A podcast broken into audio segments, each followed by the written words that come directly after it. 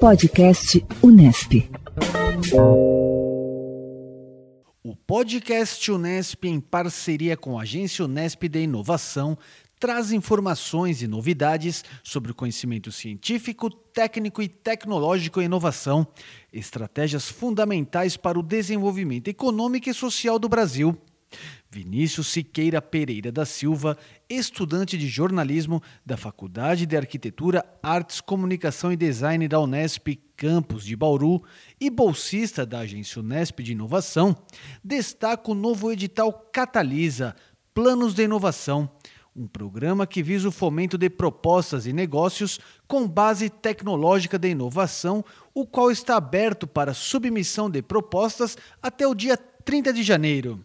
No dia 3 de dezembro de 2021, foi lançado um novo edital do programa Catalisa ICT, programa que visa a aceleração e fomento de negócios de base tecnológica inovadora, promovido em uma articulação do SEBRAE com outras entidades. O edital é destinado a alunos de pós-graduação, mestrandos e doutorandos de instituições de ciência e tecnologia públicas e privadas de todos os estados brasileiros, assim como outros mestres e doutores com um diploma reconhecido no Brasil.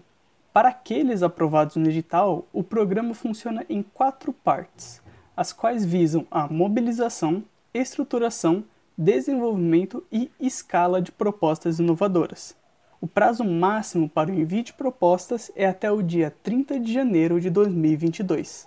Para saber mais sobre como submeter propostas de planos de inovação, dentre outras informações do edital, basta acessar o portal do Sebrae www.sebrae.com.br barra Catalisa ICT. Renato Coelho para o Pode Inovar Unesp.